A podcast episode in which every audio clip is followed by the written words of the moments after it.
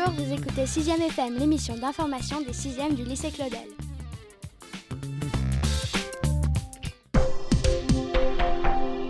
Je m'appelle Romy Boutin. Et moi, c'est Romane Bernard Blaise, et nous sommes en 6e. Aujourd'hui, nous sommes heureuses d'accueillir dans notre studio Frédéric Bouchard, géologue de formation et chercheur à l'Université de Sherbrooke qui va répondre aux questions posées par les CM2. Bonjour. Bonjour. Bonjour tout le monde. Si j'ai bien compris, vous étudiez les conséquences du réchauffement climatique sur le pergélisol. Exact. Si vous êtes d'accord, pouvez-vous vous présenter en quelques mots? En quelques mots ou en quelques heures? Non, c'est pas vrai. en quelques mots, j'ai une formation en géologie, donc euh, les sciences de la Terre, les roches, et par la suite, euh, je me suis spécialisé dans l'étude des sols gelés de l'Arctique, des milieux froids, euh, le nord du Canada, la Sibérie. Je me qualifie de euh, géoscientifique et maintenant je suis professeur à l'Université de Sherbrooke, pas très loin de Montréal. Les CM2 nous ont envoyé des questions. Voulez-vous y répondre? Mais bien sûr, Mais juste avant de commencer, voulez-vous nous expliquer en quelques mots qu'est-ce que c'est le pergélisol? C'est quoi le pergélisol? C'est n'importe quelle roche ou n'importe quel sol avec une température qui est sous le point de congélation. Donc, c'est gelé. Par exemple, un sol avec de la glace, c'est du pergélisol, mais aussi du granit ou un roc avec une température sous 0 degré Celsius, c'est aussi du pergélisol. Donc, le truc important à retenir, c'est la température, en dessous de zéro. Justement, Aman avait une question à ce sujet. All right? Bonjour, je m'appelle Aman. J'ai 10 ans et je suis en CM2 bleu. Je croyais qu'en Arctique, il y avait toujours de la neige. Ben non, ben euh, il y a des endroits en Arctique qui sont tellement près du pôle Nord ou tellement loin dans le Nord qu'effectivement, il y a de la neige presque toute l'année. Mais il faut savoir que la plupart des régions en Arctique, c'est un peu comme dans le Sud. Il y a un hiver, il y a un été, donc la neige fond durant l'été. Il y avait quelques élèves qui se posaient des questions sur l'intérêt de l'étude du pergélisol. Pourquoi s'intéresser spécifiquement au pergélisol Étais-tu obligé au début ou était-ce un choix? Bonjour, je m'appelle Manon. Et moi, je m'appelle Charlotte. J'ai 10 ans Moi aussi. et je me demandais si les géologues s'intéressaient autant au pergélisol. Il y a quelques dizaines d'années. Et pourquoi? Mon nom est Ryan. Moi, je m'appelle Noah. J'ai 9 ans J'ai 10 ans. et j'aimerais vous poser la question pourquoi vous intéressez-vous à la géologie? Et particulièrement dans l'Arctique. Très bonne question, très très bonne question. En fait, c'était pas tellement prévu. Au début, moi, euh, je voulais aller dehors, je voulais aller sur le terrain. Je, ne voulais pas faire de travail de bureau. Et euh, la géologie, c'était une science de terrain. Et par la suite, je suis euh, tombé en amour avec les paysages du Nord, l'Arctique, les paysages à perte de vue où il y a même plus d'arbres, où il y a de la neige partout, de la glace. Et donc, ben, l'option d'étudier le pergélisol, c'est un peu imposé. C'est- J'ai pas vraiment fait de choix, c'est que ça- c'est venu comme ça, puis euh, j'ai toujours poursuivi cette, euh, cette quête-là. Donc, si j'ai bien compris, le pergélisol est en train de fondre. Julien, Kaya et Clara ont des questions à ce sujet. D'accord. Bonjour, je m'appelle Julien. Et moi, je m'appelle Kaya. J'ai 10 ans. Moi aussi. Et je suis en classe de CM2 Rouge. Moi aussi. Et j'aimerais savoir que se passerait-il si tout le pergélisol dégelait? Combien de temps ça prendrait? Bonjour, je m'appelle Clara, j'ai 10 ans. J'aimerais savoir en combien de temps le pergélisol va-t-il fondre totalement Deux choses ici. Je vais commencer avec une petite, une toute petite correction. On ne dit pas que le pergélisol fond, il dégèle. OK? Ça, c'est une, euh, c'est une petite erreur qu'on entend, puis qu'on lit, puis qu'on voit un peu partout. La glace, elle fond. Mais le pergélisol, c'est du sol, donc il contient des matériaux comme du sable, de l'argile, des cailloux, de l'air, des bulles de gaz, des bactéries. Donc, c'est comme si vous sortiez un poulet congelé du congélo. Il va pas fondre, il va dégeler. Ça va peut-être faire une petite flaque sur le, sur le comptoir, mais ça dégèle. Donc, le pergélisol dégèle, oui, à certains endroits en Arctique, mais pas nécessairement partout et pas nécessairement à la même vitesse ou à la même ampleur. Et il y a des endroits dans le monde où le pergélisol fait plusieurs centaines de mètres d'épaisseur. C'est comme si vous aviez un bâtiment de plusieurs dizaines d'étages, mais souterrain, avec de la glace ou du sol gelé. Ça pourrait prendre très, très, très longtemps avant qu'il dégèle au complet. Souvent, ce qui va arriver, c'est qu'on estime que d'ici la fin du 21e siècle, il y a une portion, il y a une partie du pergélisol qui va dégeler, mais il ne va pas dégeler entièrement d'ici la fin du siècle. Ça, c'est sûr. Il y a une fraction qui dégèle près de la surface, mais pas en profondeur. Pas Et encore. tout ça, c'est à cause du réchauffement climatique? Tout ça, c'est en grande partie à cause du réchauffement et parfois les activités humaines, comme euh, la déforestation ou euh, la construction de routes et de bâtiments, va perturber, va affecter le pergélisol. Donc, c'est surtout réchauffement climatique avec des fois un petit soupçon d'activité humaine qui va accélérer le, le processus. Et en parlant de réchauffement climatique, Tristan, Finnegan, Tadeo, Ryan et Adali avaient des questions. Toutes ne sont pas dans votre domaine d'études, mais peut-être pourriez-vous y répondre. Je vais essayer. Bonjour, je m'appelle Finnegan. Et moi, Tristan. Et j'ai 10 ans. Moi, euh, 10 ans aussi. On est tous les deux en CM2 bleu avec Aurélien Guillet. Donc, euh, j'aimerais savoir ce que vous pensez du réchauffement climatique. Bonjour, je m'appelle Radi et j'ai 10 ans. Je suis dans la classe d'Aurélien et j'aimerais savoir si ce processus continue, que va-t-il se passer à l'échelle de la planète? Bonjour, je m'appelle Tadeo et j'ai 8 ans. Je suis en classe de CM2 bleu et je me demandais si on pouvait contrecarrer le réchauffement en consolidant la couche d'ozone. Bonjour, je m'appelle Isabelle. Je m'appelle Adali. J'ai 10 ans. J'ai aussi 10 ans. Je suis en CM2 rouge. Et j'aimerais savoir, pourrez-vous nous expliquer comment les animaux réagissent au réchauffement climatique? Wow, ça en fait des questions, ça? Wow, euh, ben, comme euh, vous disiez tout à l'heure, euh, il y en a quelques-unes qui sont un peu en dehors de mon, expertise. Je vais commencer peut-être avec celle qui parlait de la couche d'ozone. Il faut différencier ce qui se passe dans la couche d'ozone, qui est vraiment dans la haute atmosphère, donc à plusieurs dizaines de kilomètres. Et la couche d'ozone nous protège du rayonnement ultraviolet. C'est le rayonnement qu'on dit UV qui serait dommageable pour notre peau, par exemple. Donc, cette couche-là, une chance qu'elle est là, mais elle a moins d'impact direct relié avec le réchauffement. Le réchauffement, c'est plutôt ce qui se passe près de la surface. Donc, évidemment, dans le cas du pergélisol, c'est le sol, les premiers mètres sous la surface du sol. Donc, c'est vraiment là où c'est, euh, où c'est important. Donc, il a toujours varié le climat, en fait. Ce qui est particulier aujourd'hui à notre époque, c'est que le changement s'accélère, si on veut. Les, périodes chaudes sont plus chaudes, les périodes froides sont plus froides, les périodes sèches sont plus sèches, etc., etc. C'est comme s'il y avait plus d'énergie dans le système, puis ça bouge plus vite.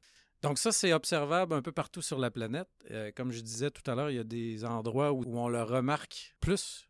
Je prends par exemple des sites dans le monde où le sol est très riche en glace. Par exemple, la Sibérie, l'Alaska, certaines régions du nord du Canada.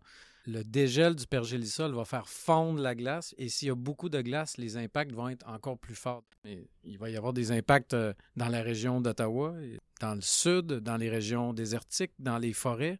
Ce que je pourrais dire avec les animaux, c'est que actuellement, les espèces ont une, on appelle ça une aire de répartition, une zone où elles sont à l'aise, où elles ont leur nourriture. Euh, avec le réchauffement climatique, leurs zones où elles vont être confortables vont migrer, par exemple, vers le nord. Et il y a des espèces qui vont devoir s'adapter à ça.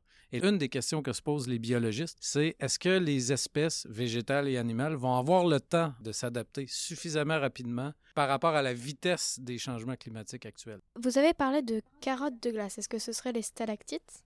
Non, c'est pas la même chose, mais c'est une bonne question. Donc, les stalactites, c'est ce qui part du plafond qui va vers le bas. Stalagmites, ce qui part du plancher qui va vers le haut. Ça, c'est des dépôts de roches. C'est vraiment l'eau qui circule dans les roches contient des minéraux qui vont cristalliser dans les cavernes. Quand je parle de carottes de glace, ce que je veux dire, c'est par exemple au Groenland ou en Antarctique, les endroits où il y a des kilomètres d'épaisseur, des milliers de mètres d'épaisseur de glace, on prend des instruments qu'on appelle des foreuses, donc on est capable de creuser dans la glace et de récupérer ce qu'on appelle des carottes, qui sont comme des, grands tubes de glace. Et on est capable d'étudier le type de glace et les bulles de gaz qui sont emprisonnées dans la glace, qui nous renseignent sur l'atmosphère d'il y a 1000 ans, 2000 ans, 100 000 ans. On est même capable maintenant en Antarctique de remonter jusqu'à il y a 600 000 ou 700 000 ans. C'est ça les carottes de glace.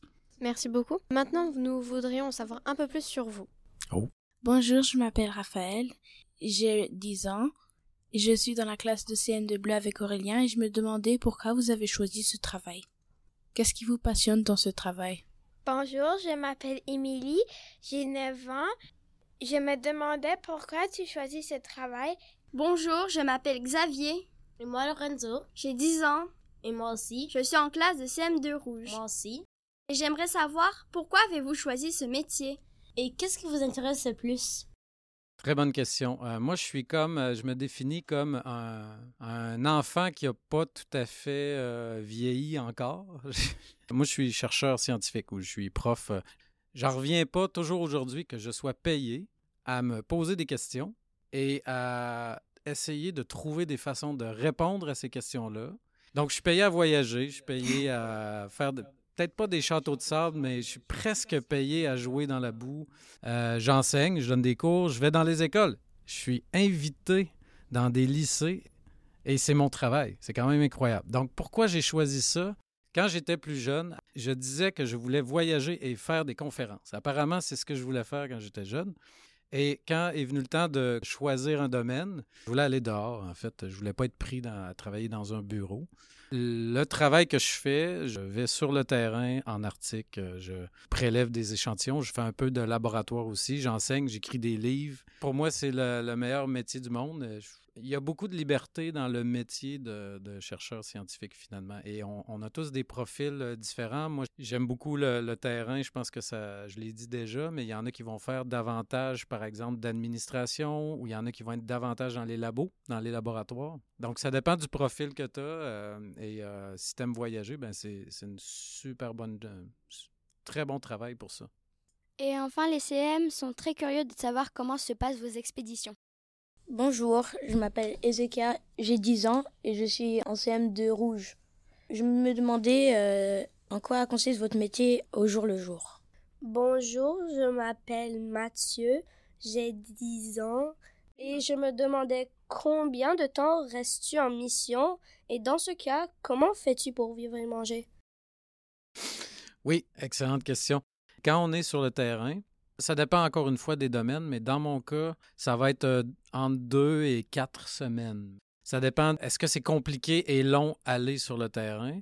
Et ben, ça dépend de la quantité de travail qu'on a à faire. Et ça dépend de la taille de l'équipe. Parfois, on va être une petite équipe de 4-5 personnes et parfois aussi 10 à 12 personnes environ.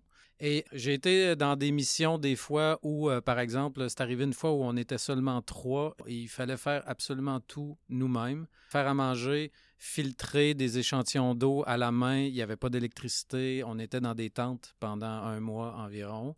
Ça, c'était, la, je dirais, le plus euh, rustique, qui s'approche le plus euh, du camping.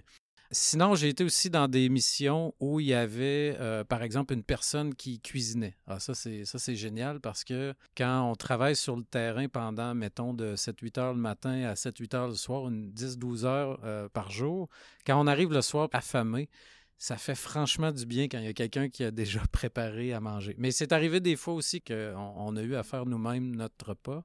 Quelquefois, même avec des collègues euh, français, j'aime bien cuisiner. Euh, c'est un peu stressant quand on cuisine pour des Français. On ne badine pas avec la nourriture. Moi, j'apporte aussi, euh, en général, mon ukulélé. J'ai un petit ukulélé de terrain, puis on peut parfois chanter une chanson ou deux. Et voilà, ça m'est déjà arrivé, petite anecdote, en plein milieu de la Sibérie.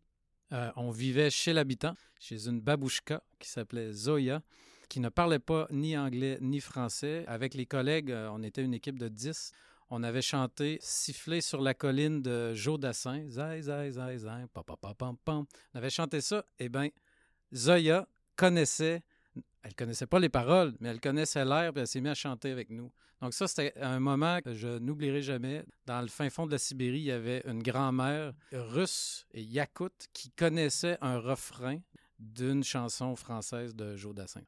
Donc euh, là, on a entendu parler de votre histoire avec le ukulélé, euh, avec la babouchka. Et euh, à part de la rigolade, qu'est-ce que vous faites sur le terrain? Enfin, qu'est-ce que vous analysez? Qu'est-ce que vous... Quoi? Ah, on n'est pas payé juste à rigoler Non, c'est pas vrai. Non, ben on va, c'est ça, on va prendre des échantillons de toutes sortes. Échantillons de sol, échantillons d'eau, échantillons de gaz dissous, par exemple CO2, méthane dans l'eau. On va mesurer, on va mesurer si le sol a bougé par rapport à l'année d'avant. On va faire des cartes. Euh, j'ai un collègue qui a un drone, donc il apporte son drone et on va faire des photos comme ça du, euh, du terrain. On va mesurer la température dans le sol. On va faire en fait plusieurs euh, mesures dont on a parlé cet avant-midi quand j'ai rencontré euh, vos collègues dans les classes qui nous montraient des dispositifs pour détecter les changements dans le pergélisol. Donc, on va faire comme ça des analyses, des prélèvements, des mesures pendant une bonne partie de, la journée. On va se déplacer. Ce qui arrive souvent, c'est qu'une journée, on va aller dans un site, soit à pied, soit en camion, soit en hélicoptère. On va mesurer, prélever nos, nos échantillons. On va revenir au camp, dormir, manger, dormir. Et le lendemain, on va retourner à un autre endroit et on va faire ça pendant une dizaine de jours comme ça, douzaine, quinzaine de jours. Donc, on ne fait pas que du ukulélé. Ça, c'est que le soir en revenant après le souper. Et tout ça, c'est expliqué dans votre livre euh, Ici la Terre, 10 aventures scientifiques qui ont changé notre image du monde. My God, quelle belle transition. En fait, ce dont je parle dans le livre, c'est des controverses, des idées géniales qu'il y a eu dans le monde des sciences de la Terre, donc la géologie, mais ça inclut le pergélisol. Ça démarre au 17e siècle, donc dans les années 1600 quelques, la Renaissance en Italie, en Toscane. Et on se promène comme ça dans le temps jusqu'au milieu du 20e siècle, dans les années 1950-60. Et c'est écrit pour grand public, c'est pour tout le monde. Ok, merci beaucoup euh, pour toutes ces explications. Et merci beaucoup d'avoir pris du temps pour nous. Bon retour à Sherbrooke. Ben, c'est moi qui vous remercie et merci à toute l'équipe. Franchement, euh, super accueil euh, ici au lycée Claudel.